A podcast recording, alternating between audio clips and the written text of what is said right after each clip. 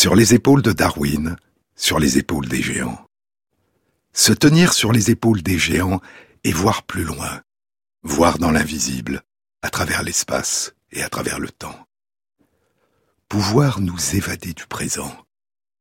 Tenter de découvrir des éclats de monde disparus, des vestiges des temps qui nous ont donné naissance. Ce qui subsiste encore d'un passé révolu, malgré l'écoulement des âges. À partir des vestiges dont les sciences tentent de façon toujours plus riche, toujours plus précise, de façon toujours nouvelle, de reconstruire et de reconstituer l'histoire.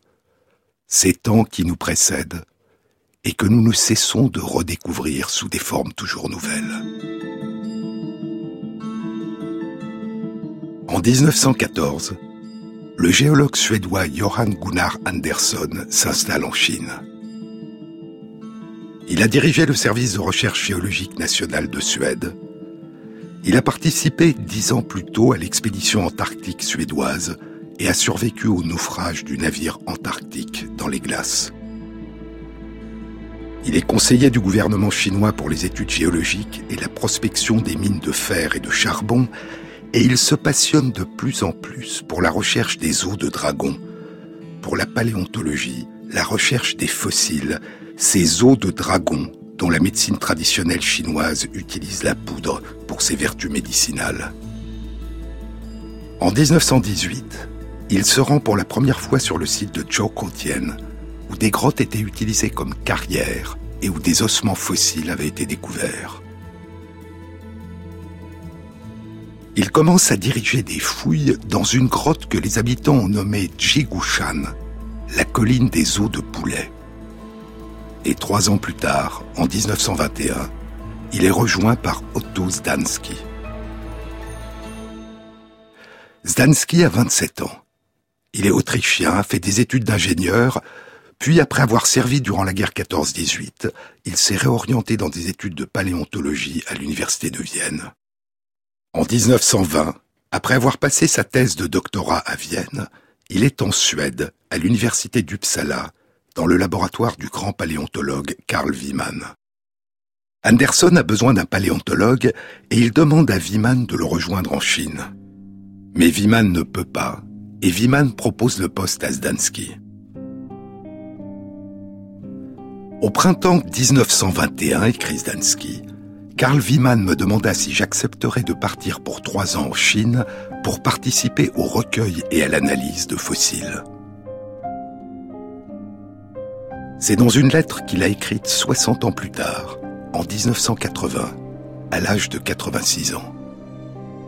C'est l'une des deux lettres qu'Otto a adressées à Pierre-François Puech, un anthropologue et odontologue de l'université Aix-Marseille qui étudie la dentition des fossiles, dont celui de l'homme de Totavel, et recherche à partir des dépôts sur les dents des traces d'alimentation. Pierre-François Puech a publié ces deux lettres de Zdansky en mai 2018. Puech, qui a publié des articles sur les découvertes de Zdansky, lui avait demandé de lui envoyer un résumé de ses découvertes en Chine et une photo de lui. Au printemps 1921, écrit Zdansky, Karl Wieman me demanda si j'accepterais de partir pour trois ans en Chine pour participer au recueil et à l'analyse de fossiles. Comme il avait été décidé que je ne serais pas rémunéré, j'ai posé comme condition d'avoir le droit d'étudier et de publier sous mon nom une partie de mes découvertes. Cette condition ayant été acceptée, je suis parti d'Uppsala pour Londres puis par bateau de Londres à Shanghai, puis par train de Shanghai à Pékin pour rencontrer Anderson. Zdansky est d'abord envoyé par Anderson sur le site de Krotien pour participer aux fouilles dans la grotte de Jigushan, la colline des os de poulet, qui contenait, dit Zdansky, un grand nombre d'ossements de petits animaux, surtout des rongeurs. Quelques jours après mon arrivée à Krotien, alors que j'étais en train de travailler dans la grotte, Anderson et Walter Granger, du Muséum américain d'histoire naturelle, sont venus me trouver. Et alors que nous étions tous les trois sur mon lieu de travail, un ouvrier de la carrière est venu nous demander pourquoi nous consacrions tant d'efforts à fouiller ici, alors qu'il y avait des ossements beaucoup plus grands dans une ancienne carrière abandonnée, tout près de là. Et il nous y a conduits. Anderson et Granger sont retournés à Pékin le soir même, et j'ai transféré mes activités dans cette grotte. Il y avait là de nombreux fossiles. C'était la grotte de Lungushan, la colline des eaux de dragon. Et là va commencer une très étrange aventure.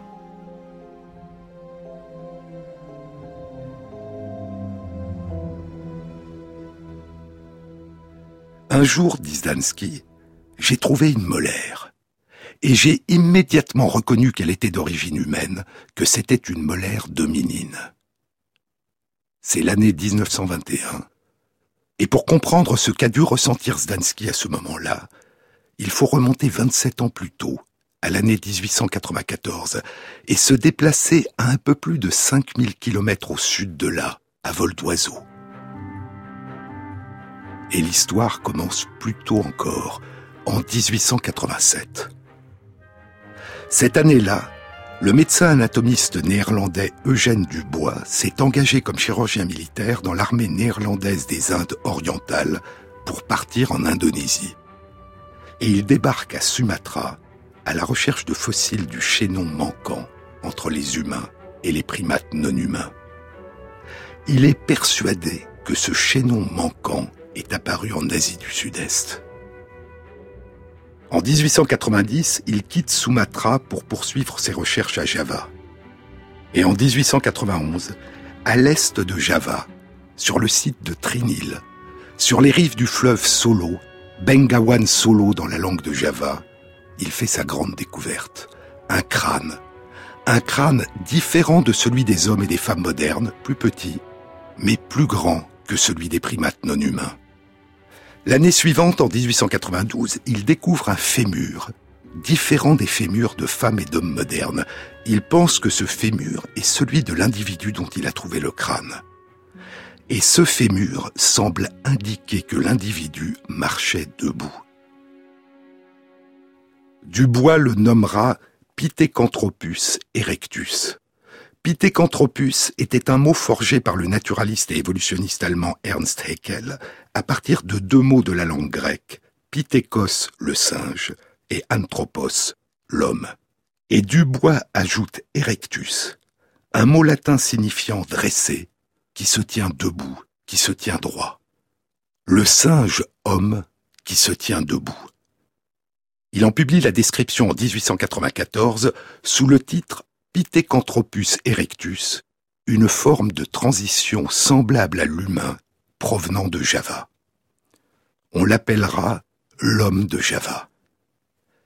Et devient rapidement un sujet de débat scientifique et une source de fascination pour le grand public. Dubois est persuadé avoir apporté la preuve que l'Asie du Sud-Est est le berceau de l'humanité et la molaire que découvre Zdansky pourrait être la deuxième découverte d'un chaînon manquant en Extrême-Orient. Mais Zdansky se taira. Il mettra la dent dans sa poche et continuera ses fouilles durant deux ans et demi sur différents sites de Chine, dans de nombreuses provinces, dans le Shandong à l'est de la Chine, dans le Hebei au nord-est, dans le Henan plus au sud, au centre, dans le Shanxi plus au nord, et dans le Kansu, au nord-ouest. Et il accumulera des découvertes importantes de fossiles, dont plusieurs fossiles de dinosaures. En novembre 1923, les fonds attribués à Anderson pour ses fouilles sont épuisés et Zdansky repart de Chine en transsibérien. Son père vient de mourir. Il fait un bref passage à Vienne voir sa mère. Et en janvier 1924, il est de retour à Uppsala, où il va étudier l'impressionnante collection de fossiles qu'il a rapportée et en préparer la publication. Vous vous demandez peut-être, écrit-il à Puech, vous vous demandez peut-être pourquoi j'ai gardé secrète ma découverte de cette dent humaine. La raison était que je m'étais engagé dans tout ce travail sans aucune rémunération et que c'est seulement lorsque j'ai menacé de ne pas partir en Chine qu'il m'a été promis que je pourrais étudier et publier sous mon nom une partie de mes découvertes. Mais je prévoyais que la divulgation de ma découverte de cette dent ferait sensation dans le monde, et qu'à cause de cela, on reviendrait peut-être sur la promesse non écrite qui m'avait été faite, et on confierait la poursuite des fouilles à quelqu'un d'autre. Pour cette raison, j'ai préféré garder le secret jusqu'au moment où je pourrais, en toute sécurité, le révéler. Et Zdansky utilise pour dire révéler une expression familière en anglais, l'équivalent en français de vendre la mèche ou manger le morceau. Et c'est en 1926, cinq ans après sa découverte, qu'il va manger le morceau. En 1926, écrit-il à Puech, le prince héritier suédois Gustave Adolphe, qui allait un quart de siècle plus tard devenir le roi de Suède Gustave VI Adolphe, et qui était le grand protecteur et financeur des activités de recherche suédoises en Chine, et qui était lui-même archéologue, le prince héritier suédois décide de faire un voyage en Chine.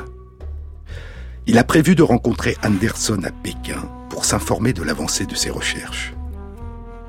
À cette occasion, le service de recherche géologique de Chine décide d'organiser une réception en l'honneur du prince.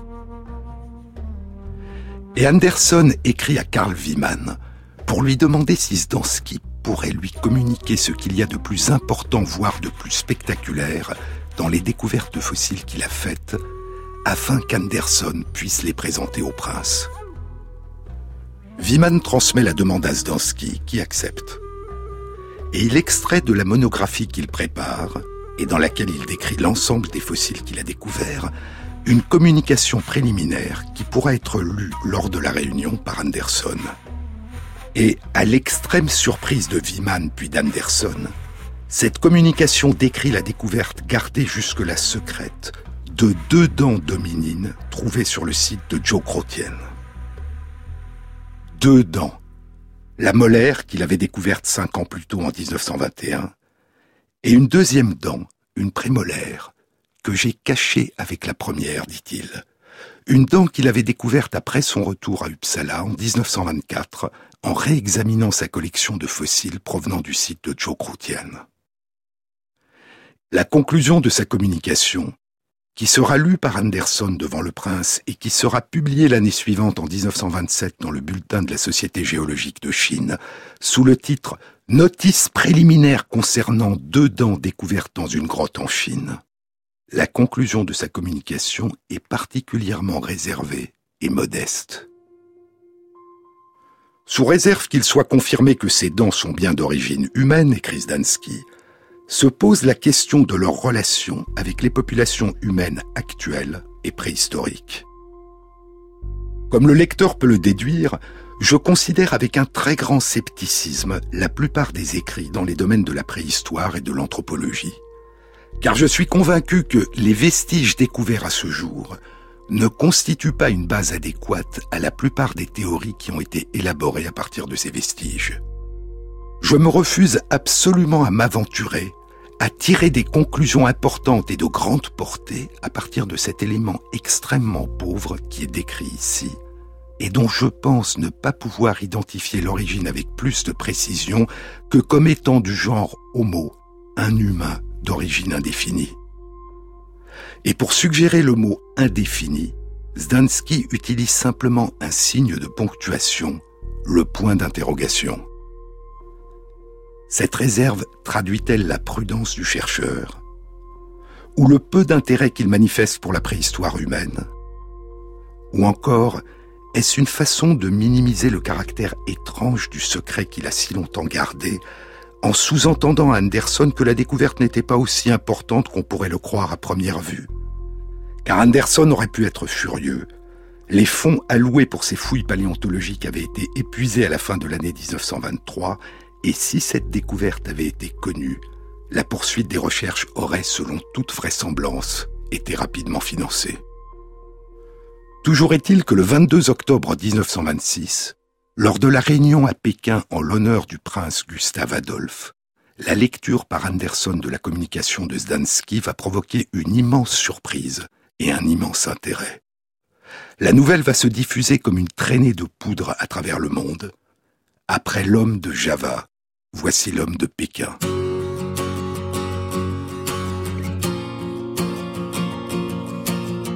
Sur les épaules de Darwin, Jean-Claude Amezen sur France Inter. Je ne t'ai jamais dit, mais nous sommes immortels. Pourquoi es-tu parti? Avant que je te l'apprenne. Le savais-tu déjà? Avais-tu deviné que des dieux se cachaient sous les faces avinées? Mortel, mortel, nous sommes immortels. Je ne t'ai jamais dit, mais nous sommes immortels. As-tu senti parfois que rien ne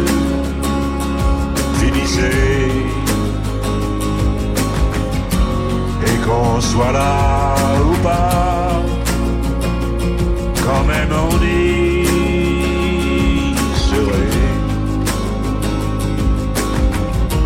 Et toi qui n'es plus là, c'est comme si tu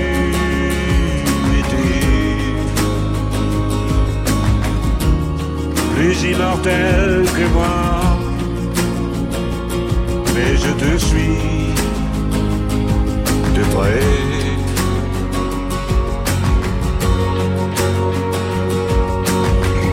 Mortel, mortel. Nous sommes immortels.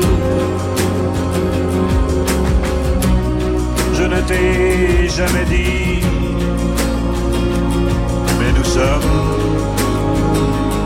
immortels.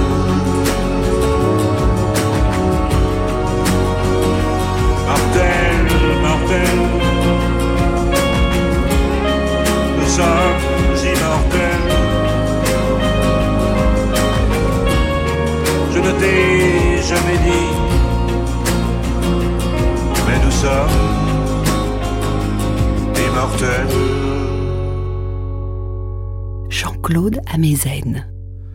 Parmi les chercheurs présents le 22 octobre 1926 à la réunion en l'honneur du prince Gustave Adolphe, durant laquelle Anderson lit la communication de Zdansky, il y a deux chercheurs passionnés de paléoanthropologie.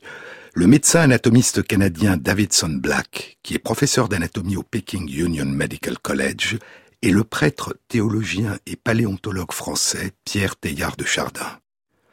Dans les jours qui suivent, Davidson Black assure la publicité de la découverte en envoyant une note à Nature et une note identique à Science, qui seront publiées respectivement le 20 novembre et le 17 décembre 1926. Le titre de ces notes est Un homme de l'ère tertiaire en Asie, la découverte de Joe Crotien.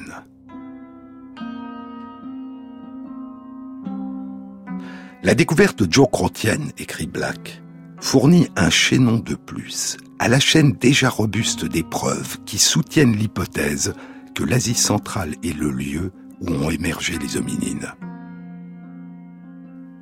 Cette chaîne déjà robuste de preuves était en fait assez fragile, puisqu'elle reposait uniquement sur le Pithecanthropus erectus de Java, découvert en 1891, sur l'homme de Heidelberg, Homo heidelbergensis, découvert en 1907 dans la sablière de Mauer en Allemagne, et sur un fossile découvert en 1912 en Grande-Bretagne, à Piltdown, Eoanthropus, l'homme de l'aube de Piltdown, qui allait plus tard se révéler être un faux, fabriqués de toutes pièces.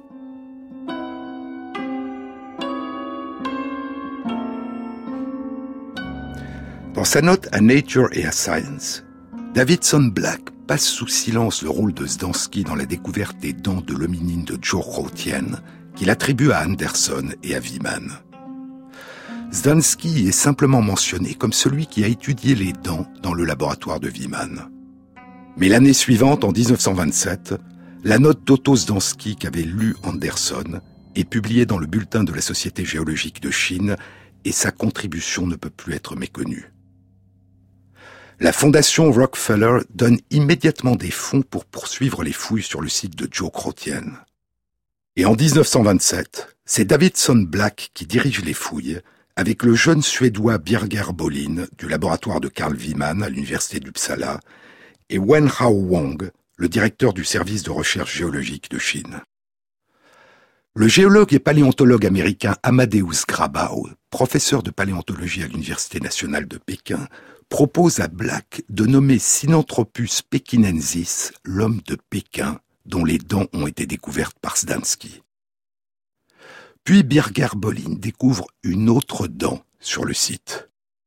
Et en cette année 1927, dans une publication dans Paleontologica Sinica, dans laquelle il rapporte la découverte de Birger Bolin, mais qu'il signe de son seul nom, Davidson Black donne à l'homme de Pékin le nom de Sinanthropus, et il associe Zdansky à la découverte en l'appelant l'hominine Sinanthropus de l'espèce pekinensis Black et Zdansky.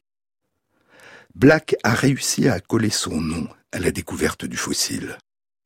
Et de nombreuses publications le citeront jusqu'à aujourd'hui comme le découvreur de l'homme de Pékin.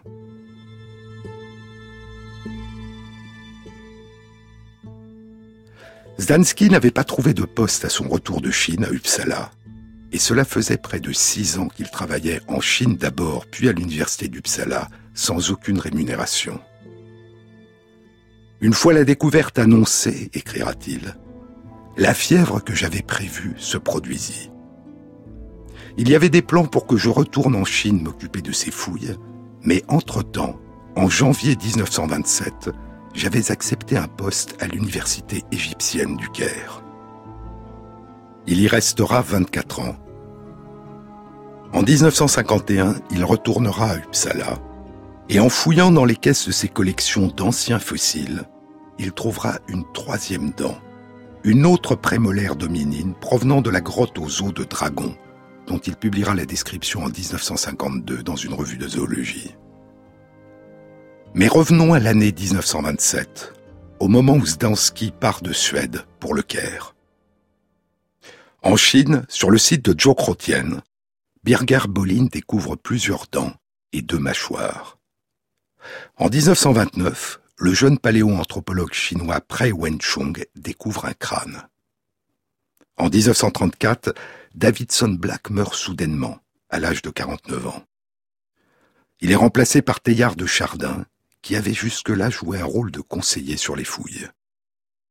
Puis, en 1936, Teilhard de Chardin est remplacé à son tour par le médecin allemand anatomiste et paléoanthropologue Franz Weidenreich. Encore un an, et en 1937, les fouilles sont interrompues par le début de la guerre sino-japonaise. En tout, sur le site de Joe Crotien, les vestiges de plus de 40 hominines, dont 14 crânes, avaient été découverts, ainsi que des milliers d'outils de pierre. Et Weidenreich avait fait faire des moulages des crânes. En décembre 1941, en raison de l'avancée de la Seconde Guerre mondiale, l'ensemble des fossiles et la plupart des moulages sont évacués par train de Pékin en direction de la vallée du fleuve Yangtze pour être confiés à la marine américaine et embarqués sur un navire américain. Le navire sera capturé par la marine de guerre japonaise et on n'a jamais retrouvé les fossiles. Personne ne sait s'ils ont disparu du navire ou s'ils n'ont jamais été embarqués, s'ils sont cachés quelque part ou s'ils ont été détruits. Les seuls vestiges qui persistent aujourd'hui de cette extraordinaire aventure de 16 ans de fouilles entre 1921 et 1937 les seuls vestiges sont les trois dents recueillies par Zdansky entre 1921 et 1923. Davidson Black avait proposé qu'il devait y avoir une relation entre l'homme de Pékin et l'homme de Java. Mais Eugène Dubois, le découvreur de l'homme de Java sur l'île de Trinil, avait violemment refusé cette hypothèse. Il n'y avait qu'un seul chaînon manquant entre les primates non humains et les humains, et c'était celui qu'il avait découvert 30 ans plus tôt, en 1891.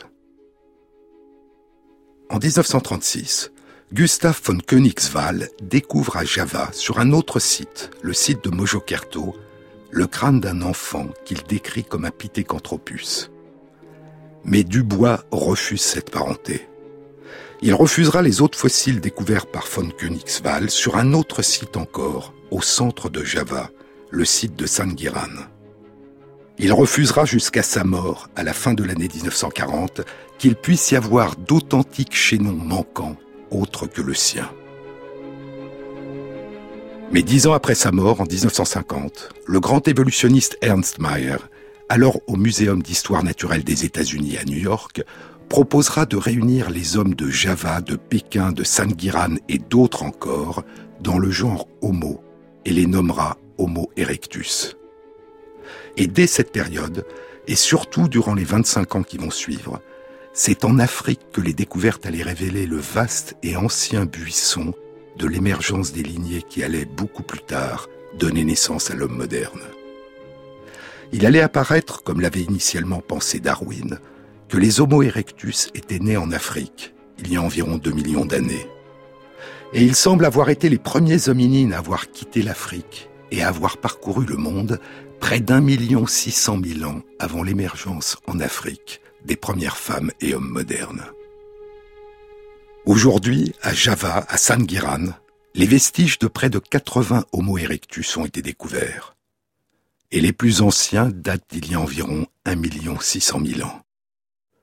Il y a plusieurs codicilles récents à l'étrange histoire de la découverte d'Otto Zdansky. L'un de ces codicilles le concerne personnellement.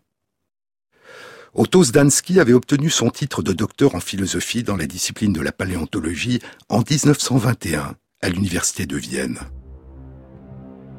En 1938, alors qu'il est au Caire depuis plus de dix ans, l'université de Vienne expulse tous les étudiants et enseignants juifs et leur retire tous leurs titres. Le titre de docteur de Zdansky, qui est juif, lui est retiré. Il n'en parlera pas dans ses lettres à Puech. Et dans ce qui a été appelé le registre du souvenir pour les victimes du nazisme à l'université de Vienne en 1938, un registre qui a été mis en place en 2009 par l'université, l'université de Vienne indique que ce n'est qu'en 2008, à titre posthume, 20 ans après sa mort, que le titre de docteur a été réattribué à Otto Zdansky. Les autres codicilles récents concernent sa découverte. En 2011, deux chercheurs de l'université d'Uppsala, Martin Kundrat et Jan Ove Ebetstadt, décident de fouiller la quarantaine de caisses qui contiennent les fossiles rapportés de Chine et qui sont entreposés dans les sous-sols de l'université. Trois de ces caisses portent les initiales de Jokro Tien. Et dans l'une de ces trois caisses, Martin Kundrat trouvera une quatrième dent, une canine dominine. Il publiera avec Ebetsat et trois collègues la description de la dent en 2015 dans la revue Acta Anthropologica Sinica. Ce sont donc au total ces quatre dents de l'homme de Pékin, Sinanthropus pekinensis, qu'on appelle aujourd'hui les Homo erectus de Joe Crotienne, ce sont ces quatre dents découvertes par Otto Zdansky qui sont les seuls vestiges qui persistent aujourd'hui des fouilles du site de Joe Crotienne entre 1921 et 1937. Mais après la fin de la Seconde Guerre mondiale, les fouilles sur le site de Crotienne ont repris. Les fouilles de 1949 à 1959 ont permis la découverte de cinq nouvelles dents et d'une mâchoire inférieure, et les fouilles de 1966 ont conduit à la découverte d'une sixième dent. En 2009, une étude était publiée dans Nature elle était animée par Quan Junshen de l'université de Nanjing dans le Jiangsu en Chine et par Daryl Granger de l'université Purdue dans l'Indiana aux États-Unis. Les chercheurs avaient réalisé des datations stratigraphiques du site qui suggèrent que les plus anciens Homo erectus de Jokrotienne vivaient sur le site il y a environ 770 000 ans. Mais l'étude la plus récente a été publiée il y a huit mois, en février 2018, dans Scientific Reports. Elle était animée par Son Singh, de l'Institut de paléontologie et de paléoanthropologie de l'Académie des sciences de Chine à Pékin. Les chercheurs avaient réalisé des analyses fines des dents des Homo erectus de Jokrotienne, notamment des analyses par microtomographie au rayon X, qui permettent de reconstituer des modèles en trois dimensions. Pour ces analyses, ils avaient utilisé non pas les quatre dents découvertes entre 1921 et 1923 par Otto Zdansky, les seuls vestiges des fouilles du site avant la Seconde Guerre mondiale, mais les six dents fossiles découvertes entre 1949 et 1966. Était-ce parce que les conditions de découverte et de redécouverte de dents recueillies par Zdansky sont trop rocambolesques pour les authentifier avec certitude? Ou était-ce parce que leur état de conservation est moins bon que celui des six dents qui ont été découvertes plus récemment? Les chercheurs ne le disent pas. Ils ont comparé ces six dents à celles de différents Homo erectus d'Europe, d'Asie et d'Afrique. Et ils ont observé sur les dents des Homo erectus de Jokrotienne une particularité de la jonction entre l'émail et la dentine qui pourrait avoir eu pour effet d'augmenter la résistance mécanique des dents une particularité commune aux dents des Homo erectus de Chine qu'ils ont étudiées et qu'ils n'ont pas pour l'instant observée chez les Homo erectus d'Europe ou d'Afrique. Mais nous allons revenir à l'année 1926.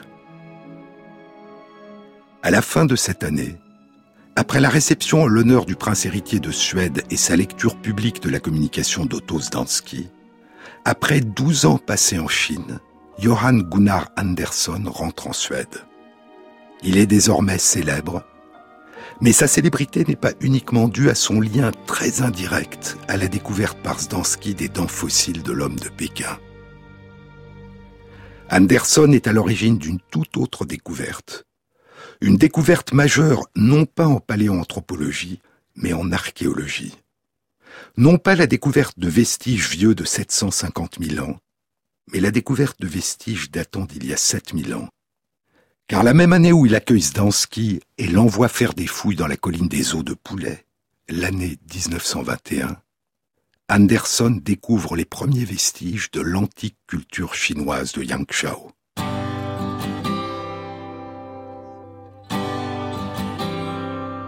It's not time to make a change. Just relax and take it easy. You're still young, that's your fault. There's so much you have to know. Find a girl, settle down. If you want, you can marry. Look at me, I am old, but I'm happy. I was once like you are now, and I know that it's not easy to be calm when you found something going on. But take your time, think a lot. Why think of everything you've got? For you will still be here tomorrow, but your dreams may not. How can I try to explain? When I do, he turns away again. It's always been the same, the same old story from the moment I could talk, I was ordered to listen. There's a way, and I know that I have to go away. I know I have to go.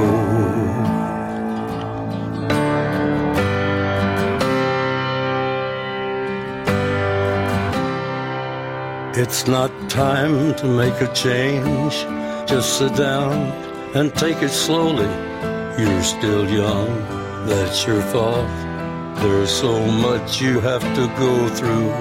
Find a girl, settle down. If you want, you can marry. Look at me, I am old, but I'm happy. All the times that I cried, keeping all the things I knew inside. It's hard, but it's harder to ignore it. If they were right, I'd agree. But it's them, you know, not me now. There's a way, and I know I have to go away. I know I have to go. En 1921, l'année où il rencontre à Pékin Otto Zdansky qui arrive d'Uppsala, envoyé par Karl Wimmer pour l'assister, Anderson fait une découverte archéologique de toute première importance. Dans le nord de la province du Henan, près des rives du fleuve Jaune, aux abords du village de Yangshao, il découvre d'antiques poteries peintes.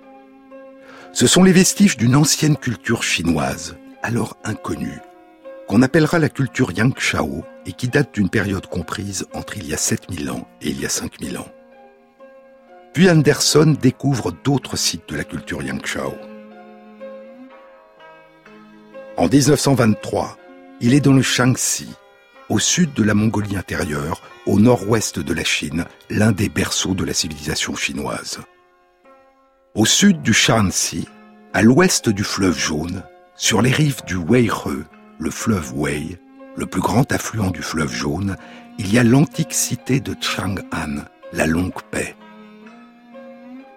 C'est la capitale de la première dynastie historique chinoise, la plus ancienne dynastie attestée par l'histoire, la dynastie des Zhou de l'Ouest, qui a débuté il y a environ 3000 ans.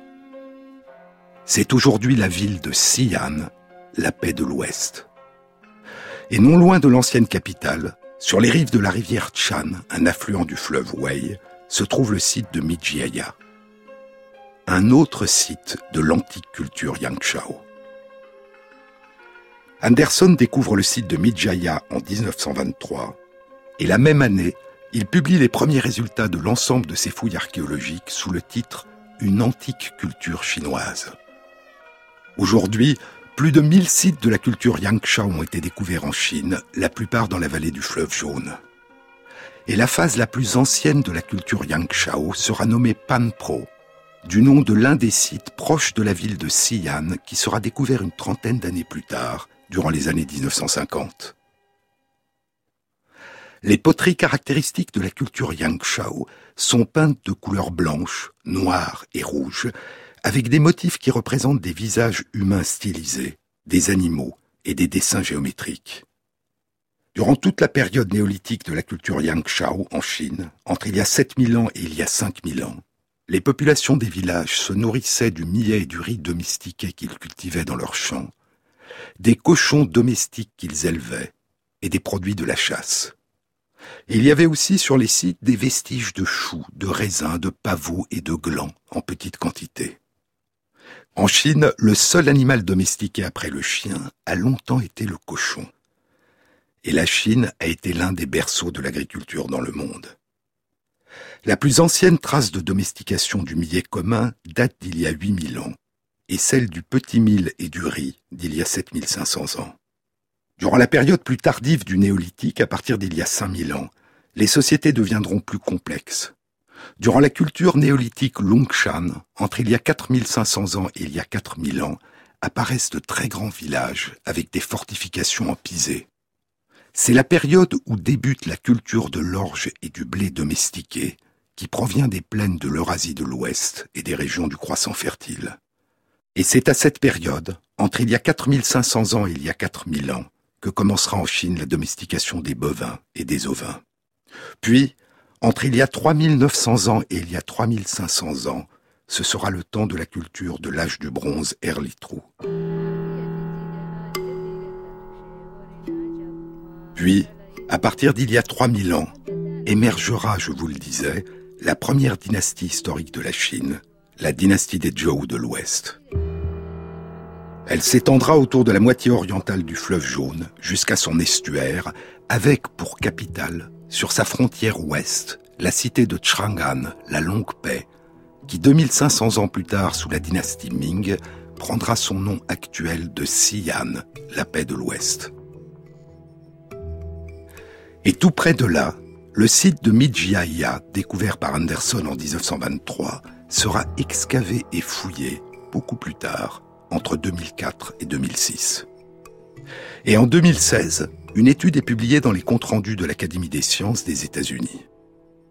Elle était réalisée par Jia Jing Wang du Centre d'archéologie de l'Université Stanford aux États-Unis, en collaboration avec Lilio du même centre et quatre chercheurs de différentes universités des États-Unis et de Chine. Parmi les très nombreuses fosses qui étaient creusées dans le sol sur le site, les excavations avaient révélé l'existence de deux fosses qui dataient d'une période appelée la phase Panpro tardive ou phase Panpro 4, comprise entre il y a 5400 ans et il y a 4900 ans. L'une des deux fosses avait une profondeur de 3 mètres et demi et cinq marches menaient au fond. L'autre avait une profondeur de 2 mètres et demi. Dans chacune des deux fosses, il y avait un four et deux types de récipients en terre cuite. Des jarres à large embouchure et des amphores chain tipping, littéralement des récipients à fond en pointe, des amphores à col resserré et à embouchure étroite. Il y avait aussi dans chacune des deux fosses des entonnoirs de terre cuite. Et il y avait sur la face interne de toutes les jarres, de toutes les amphores et de tous les entonnoirs, des dépôts jaunâtres. Jia Jingwang, Lilio et leurs collègues ont pensé que ces deux fosses pourraient avoir été utilisées pour produire de la bière. Les jarres auraient servi à la fermentation de la bière, les entonnoirs à filtrer la bière, les amphores Tipping à stocker la bière puis à la servir et le four dans chacune des fosses aurait servi au brassage du malt. Et pour explorer plus avant leur hypothèse, les chercheurs ont analysé les dépôts présents sur deux entonnoirs et sur les fragments de deux jarres et de cinq amphores.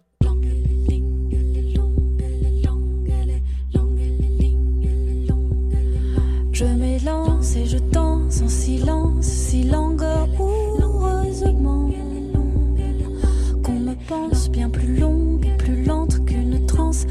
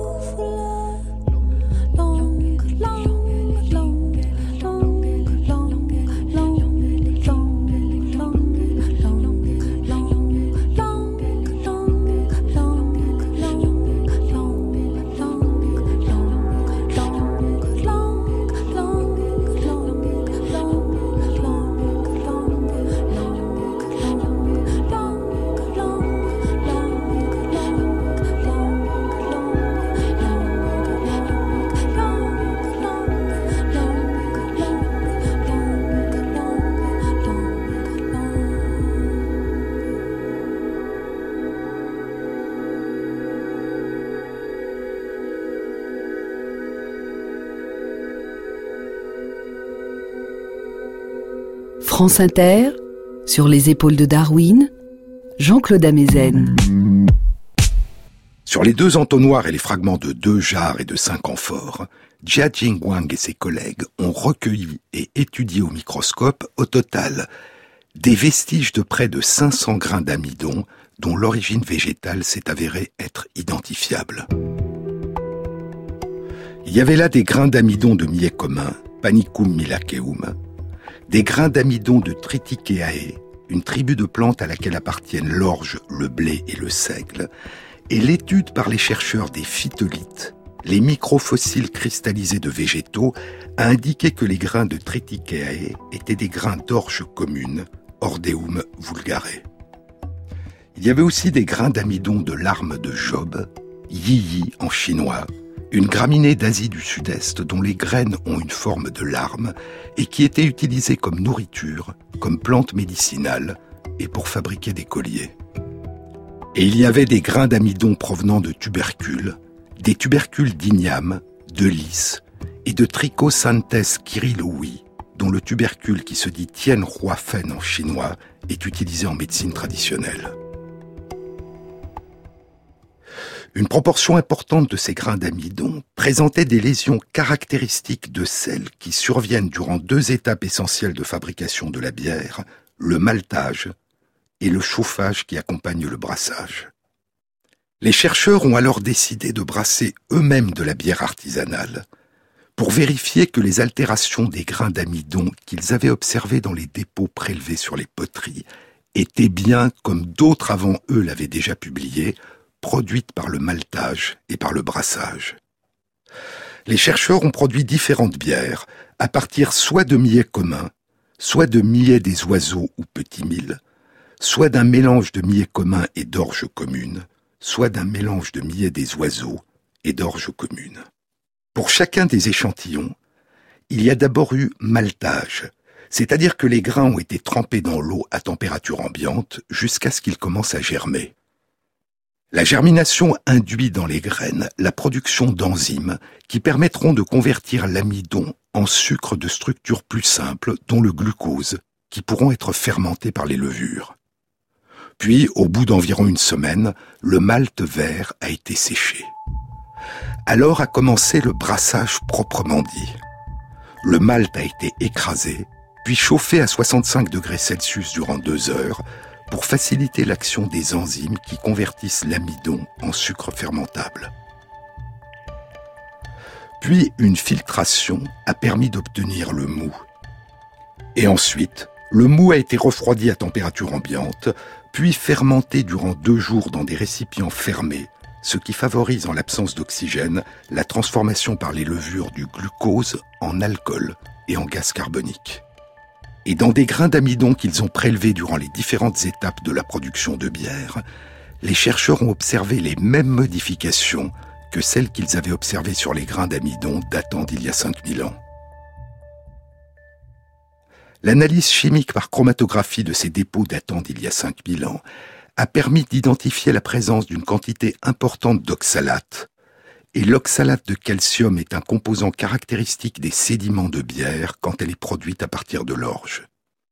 Les résultats de l'étude suggèrent donc très fortement que les habitants du site de Midjaya élaboraient il y a un peu plus de 5000 ans une bière de composition complexe, produite à partir de la fermentation d'orge commune, de millet commun, de larmes de job et de tubercules d'igname, de lys et de concombre chinois. Mais le processus de fabrication de la bière et l'aspect et le goût de cette bière devaient être très différents de ce qu'ils sont aujourd'hui. La fermentation devait être réalisée par des levures présentes dans l'environnement, soit dans l'air ambiant, soit sur la peau de fruits qui étaient ajoutés pour faciliter la fermentation. Et la bière devait être moins filtrée, plus épaisse, contenant des fragments de grains et de balles. En 2017, une brasserie de Pékin fondée par deux Américains a produit une bière artisanale à partir des données publiées par les chercheurs et des conseils donnés par l'une des chercheuses, Lilio. Les brasseurs ont utilisé les mêmes ingrédients que ceux que les chercheurs avaient identifiés, et ils y ont ajouté les ingrédients que Patrick McGovern et ses collègues avaient identifiés dans l'antique vin du site de Jiahu, le vin de la culture pré-Likang, la plus ancienne culture néolithique de Chine qui précédait de 2000 ans la culture Yangshao, et qui datait d'il y a 9000 ans. Ils ont donc ajouté à leur bière le fruit de l'aubépine qui en chinois est appelé shanja ou tarongkuo, littéralement gros fruit rouge. Et ils ont aussi ajouté du miel. Et ils ont réalisé la fermentation à partir de levures non industrielles qu'ils ont prélevées dans une ferme du Shanxi. Puis ils ont mis la bière en bouteille et ils l'ont appelée bière néolithique de Mijiaya.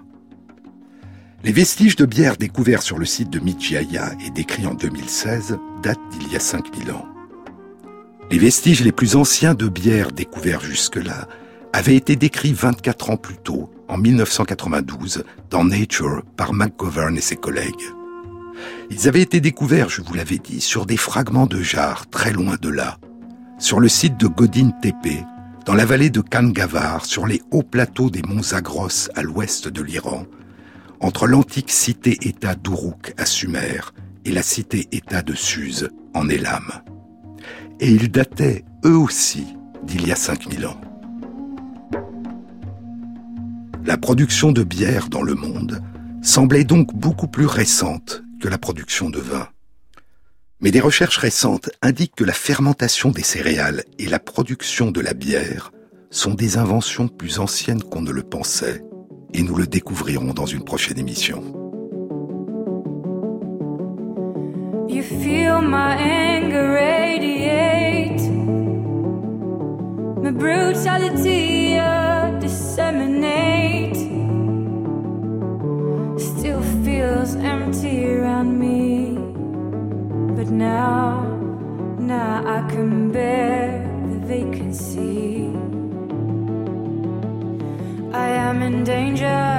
the danger, the quiet anger that troubles water. Smile on my face, I'm going under. Fear radiates, lights up a fire. You feel my anger radiate, my brutality uh, disseminate. Still feels empty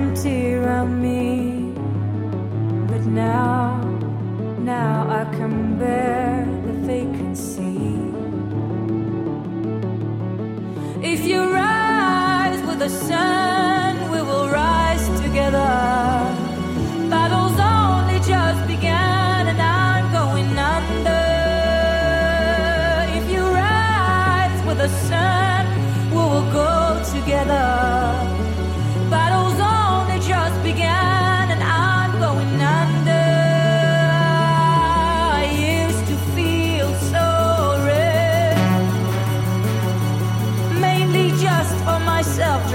myself down. So deep and low, so red. But I know from the radio the world's changed all around. And I am in danger to be the danger, the quiet anger that troubles water. Smile on my face, I'm going under. Fear radiates, lights up fire.